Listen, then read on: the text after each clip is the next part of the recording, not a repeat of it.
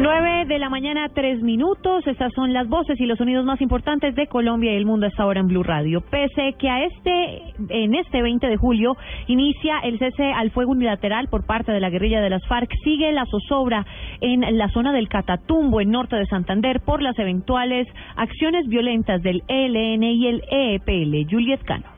El gobernador de Norte de Santander, Edgar Díaz Contreras, dijo que aunque las FARC iniciaría el cese al fuego unilateral este lunes, aún no hay una tranquilidad en la zona del Catatumbo, pues la comunidad mantiene zozobra y temor por las eventuales acciones violentas que se lleguen a presentar en esta región norte del departamento, porque siguen haciendo presencia el ELN y EPL, este último grupo liderado por alias Megateo. Edgar Díaz Contreras, gobernador de Norte de Santander. Han habido muertes del ejército, muerte de la policía, muerte de la población civil ha habido incertidumbre en esta región, eh, en esta región donde, lamentablemente operan todos los grupos al margen de la ley, donde cerca de tres grupos están en ese sector y que hacen pues mucho más preocupante. El mandatario insiste en que el gobierno debe sentarse a dialogar también con el ELN y EPL. Desde Cúcuta informó Juliet Cano, Blue Radio. Juliet, gracias. Poco a poco retorna la, la, normalidad en Suárez, en el departamento del Cauca, luego del ataque de las FARC. Sin embargo, la situación más compleja se vivió en el hospital local, en donde ingresaron más de 70 personas con problemas auditivos. Freddy Calvache. Hola, muy buenos días. Pues sigue siendo preocupante la situación que se registró en el municipio de Suárez, en el departamento del Cauca. Nos encontramos en el hospital local donde ingresaron alrededor de 73 personas con problemas auditivos tras la explosión de varios artefactos no convencionales que fueron lanzados por los guerrilleros contra la estación de la policía. Precisamente nos encontramos con Diana Agredo, que es la coordinadora del centro asistencial. ¿Cuál es la situación? Eh, pues en el día de ayer, las horas de la noche, atendimos 73 pacientes, dentro de ellos eh, cuatro pacientes menores de edad y una embarazada. Los 73 pacientes que se atendieron con problemas auditivos, dos de ellos tuvimos que remitir a niveles de mayor complejidad por las lesiones eh, en su cuerpo. Una embarazada una embarazada que estaba muy cerca de las explosiones, a la que tuvimos que dejar en observación toda la noche, eh, agradeciéndole a Dios que no le sucedió nada a ella ni a su bebé. Muy bien, hasta ahora pues la, la tranquilidad comienza a retornar en este municipio del norte del departamento del Cauca. En Suárez, Cauca, Freddy Calvache, Blue Radio. 9 de la mañana, 6 minutos. Continúa la búsqueda de Isabel Cristina Betancourt, reportada como desaparecida por su familia desde el 6 de julio. Sus familiares temen que la menor haya caído en una red de trata de personas.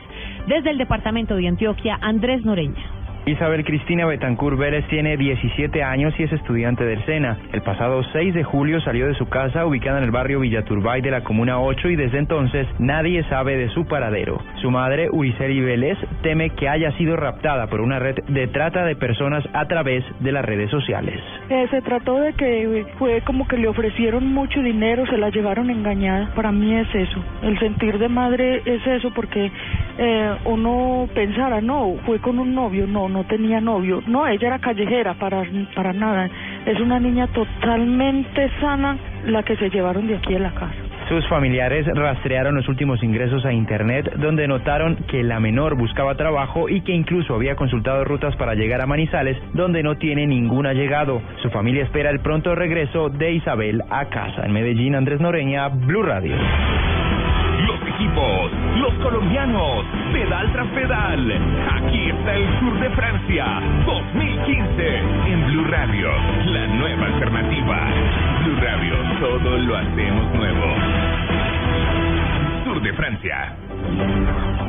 9 de la mañana, 7 minutos. A esta hora se está corriendo la etapa número 14 del Tour de Francia. Dos colombianos son protagonistas. John Jaime Osorio. Buenos días. A 36 kilómetros de la meta marcha un lote de 20 pedalistas, entre ellos dos colombianos, Harlinson Pantano y Rigoberto Urán, que van en búsqueda de la primera victoria de etapa para Colombia. La etapa tiene 178 kilómetros, termina en un premio de montaña de segunda categoría y sobre las 10 de la mañana tendrá su final en el aeródromo de Mendé, cima en el puerto de la Cruz Nueva a 3 kilómetros de la meta con el 10% de inclinación. Opción de etapa para Colombia hoy en el Tour de Francia.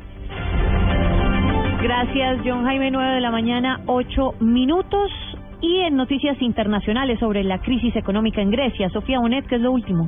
Según un decreto publicado el día de hoy, los bancos griegos cerrados desde el 29 de junio reabrirán este lunes con algunos ligeros alivios a los retiros en efectivo y a las compras con tarjeta de crédito. El decreto establece un nuevo tope de retiro de 420 euros, lo que equivale a 458 dólares por semana que se puede hacer efectivo de forma escalonada. A partir de este día, los griegos podrán utilizar sus tarjetas de crédito en el extranjero, lo cual estaba prohibido hace tres semanas. Sofía Bonet, Blue Radio. Noticias contra reloj en Blue Radio. 9 de la mañana, 9 minutos. Estamos atentos. Un quinto militar murió como consecuencia de sus heridas luego de los ataques a centros militares en Tennessee, en el sur de Estados Unidos. Anunció la Marina estadounidense este sábado. La última víctima, cuya identidad será dada a conocer en las próximas horas, es un infante de Marina y murió luego de ser herido el jueves cuando Mohammad, de 24 años, abrió fuego en dos centros militares.